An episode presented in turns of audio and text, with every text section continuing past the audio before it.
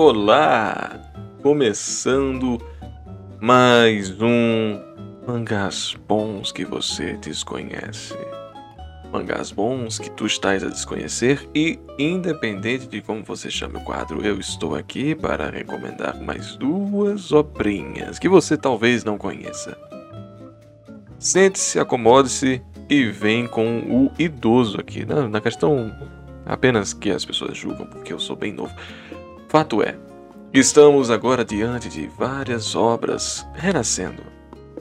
Muitas, como Hunter x Hunter, estavam apenas estagnadas, esperando um momento para que o seu autor voltasse a elas.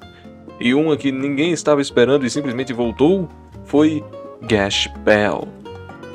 Recomendado aqui nunca foi. Dito posto, a primeira obra que eu li do Raiku, que é o autor de Gash Bell, não foi Gash Bell. Koinjiki no Gash Bell, Zet Bell para algumas pessoas que ainda não entenderam qual é a obra que eu estou citando. E a primeira obra dele que eu li foi a que eu hei de recomendar aqui primeiro: Dobuts no Kuni.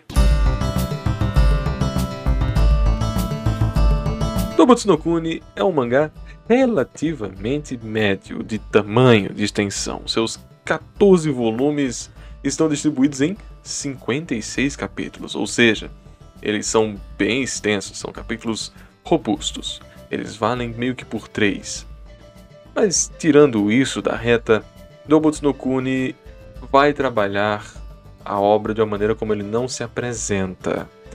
A obra apresentou-se de uma certa forma, que depois ela virou muito mais um, uma, um neketsu, né? uma porrada, do que aparentava ser. Eu não consigo evitar esses fatos quando eu estou ativamente comentando sobre a obra, e vocês sabem como eu sou com spoilers, né? Então eu já comento aqui. A sensação de escala de Dobutsu no Kuni é creme de la creme, é muito boa. Você não acredita na magnitude aumentando, mas ela aumenta. O autor ele colocou personagens ali, né, animalescos, mas devidamente proporcionais. Só que aí não.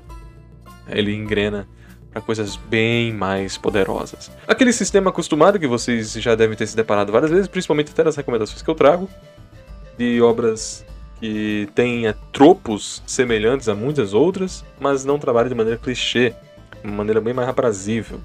Todas as personagens do elenco são muito bem cuidadas, elas aparecem e reaparecem na hora certa para se comentar, e o protagonista é ótimo.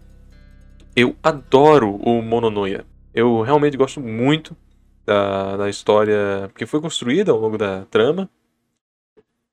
Eu, eu queria até comentar aqui: é importante você ir de cabeça, porque quando eu fui pego de surpresa, que eu me deparei com uma obra muito rica. É um shonenzão que você não espera o resultado. Ele entrega primeiro. É interessante na verdade é um pouco mais é, recompensador do que interessante, porque a trama não necessariamente atípica, mas uma trama tão pouco recheada, entrega tanto roteiro, tanta qualidade que você fica com vontade de acompanhar mais.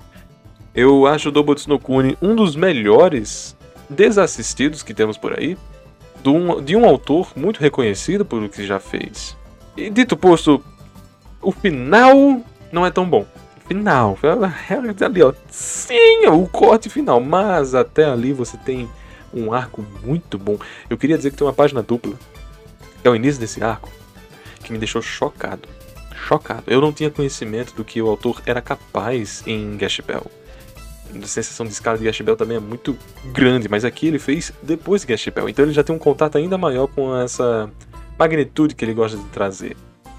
E realmente você se sente muito pequeno, mas ainda assim bravo, né? Esbravecedor. É uma obra que traz um sentimento de conquista por você estar lutando para ter aquilo que. Você não, né? O protagonista está lutando por aquilo que ele tanto anseia. Como devem ser os Neketsus, né? Como devem ser as coisas. Recomendadíssimo. Dobutsu no Kuni.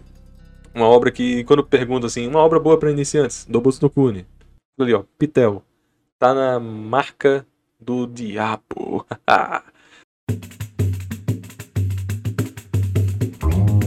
Prosseguindo para a segunda recomendação, e fica aqui o comentário.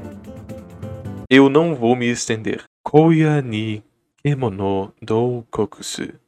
Também conhecido por Kokedo. Kokedo. Essa obra recentemente foi finalizada pela tradução americana. E eu posso dizer a vocês: o Neketsu Shonen Battle Shonen, aquilo de porrada e tal, que eu queria que existisse. Eu juro a vocês que se eu fizesse alguma obra, né, nos sonhos molhados que alguém, que alguém sempre tem, essa obra seria minha. Vamos lá. Yume Makura é o autor da novel dessa obra. Já é uma novel, né? E o seu artista de ilustração não é tão reconhecido assim, na verdade, não teve nenhuma obra traduzida por completo para cá. E eu já sabia que seria uma obra um pouco pesada, porque alguns comentários do Reddit diziam que ele tinha cenas muito fortes. Mas tirando isso, eu já conhecia a qualidade textual do Yume Makura. Yume Makura fez um dos meus mangás prediletos, que é Kamigami no Itadaki. E também fez Garouden, junto com o Itagaki Keishi, que é o cara que fez Baki, né? Baki é um dos meus favoritos, de fato, tá no meu top 10. Então, por que, que é uma obra que, que eu queria tanto que existisse? Porque Kokedo, ele. Vamos comentar assim. Porque eu realmente não quero falar de Kokedo. Eu sempre tenho esse discurso, mas dessa vez é verdade. Porque é uma obra que comenta sobre budismo. não necessariamente só budismo, hinduísmo, budismo, esoterismo e maias. Exatamente, maias. Ele fala tão bem de religião, tão bem de costumes, cultura, exoterismo, esoterismo. Eu acho, eu acho tão bem trabalhado, gente. Vocês não têm ideia de como ele conseguiu implementar isso bem. Ele fez um casamento tão bom entre essas referências religiosas e a estruturação do roteiro que elas ficaram homogêneas. Elas são indispensáveis uma para outra, uma relação mútua para o desenvolvimento da obra. E a Scan também tá de parabéns por ter deixado no final da, de cada capítulo um dossiê, né, explicando qualquer coisa que não tenha sido se explicada na própria obra. Eu fiquei de cara com o tempo com Kokedo. Porque até ali, até a metade de Kokedo, eu tinha uma obra muito interessante, né, com boas referências, mas ela não passava disso. Depois disso, o autor, os dois, né, fizeram alguma, alguma feitiçaria e trouxeram uma. Ai, nossa, não gosto nem de comentar. Mas eu fiquei muito feliz. Eu, eu fiquei muito feliz. Eu, eu posso estar parecendo uma pessoa extremamente ufanista aqui, mas só para vocês terem discernimento da situação, eu postei no Twitter algumas, algumas artes daquele artista, do responsável de ilustração. É um absurdo, é um espetáculo. Ele. Nossa, eu esperava um Tokyo Ghoul e eu recebi um Devilman. Sabe, eu recebi um Devilman no, no, ápice do ápice do Devilman, pega aquela coisa de cidade e transporta para um templo maia, e transformação aqui, fulano na encarnação de outro, e puxa, vem, e sim, entidades, o Asgard, sei lá o que, Jormungand, só que traduzindo para termos que vocês entendam. Porque não é aí, não é aí que eles vão, eles vão muito mais pro Brahmajala. Eles vão muito mais pro para essa parte da Armapana. E o Quetzalcoatl também, né? Porque é justamente Maia.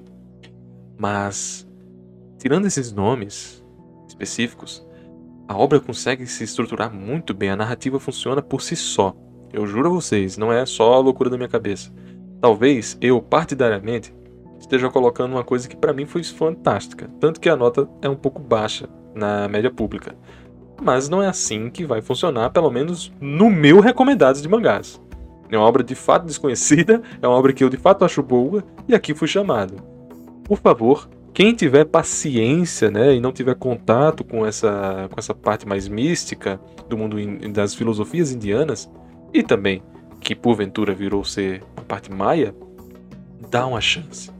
Dá uma chance para Kokedo, porque é uma obra muito bem produzida, é uma obra muito bem estruturada, com um elenco interessante de acompanhar. Poxa, o, o Rosan. O Rosan é um personagem muito massa. Eu adorei o Rosan.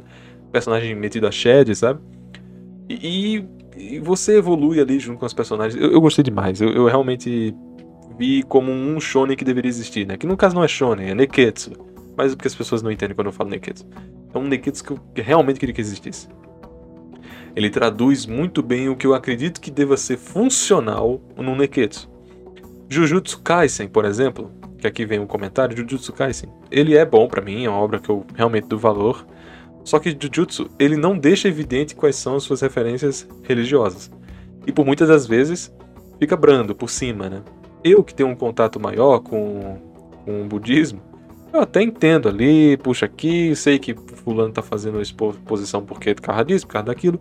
Só que ele deveria ir um pouco além. Eu não gosto de ser apenas por isso como se o enredo que está sendo estruturado ele não desse tanta importância para essas referências religiosas. E referências religiosas, na minha concepção, são coisas muito maiores do que o próprio enredo que está fazendo. Porque tem milênios de história. Né? E dessa vez, o Yume Makura pegou uma coisa assim e expandiu para nossa, assim, expandiu para inexorável estrutura de roteiro. Inexorável. O Yamamakura já tinha feito referências religiosas em, em Kamigami no Itadaki. Só que Kamigami no Itadaki, que pra, na tradução assim, The Summit of Gods, né, uma, uma coisa assim de montanhas, de Deus, ele já tinha feito de um pouco mais velado. As próprias personagens nunca mencionam essas religiosidades, fica muito mais pela cultura que ali tá, que ali estão inseridos. Mas aqui não. Aqui não fica só na cultura, por cima, né? Aqui realmente eles falam os nomes e ajudam para traduzir. Eu espero que tenha deixado. Eu espero que tenha deixado diluído, no mínimo, uma vontade para vocês para acompanhar Kokedo. Se vocês não tiverem interesse, tudo bem, porque é um pouco pesado, né? Mas eu até perdi um semblante mais sacana, marrento aqui, para falar de coração. Se vocês quiserem saber como é um shonen que presta, Neketsu que presta, vejam Kokendo, na minha opinião.